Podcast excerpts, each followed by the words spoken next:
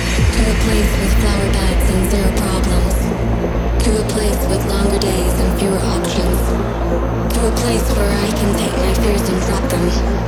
To a place deep in space just take me far away.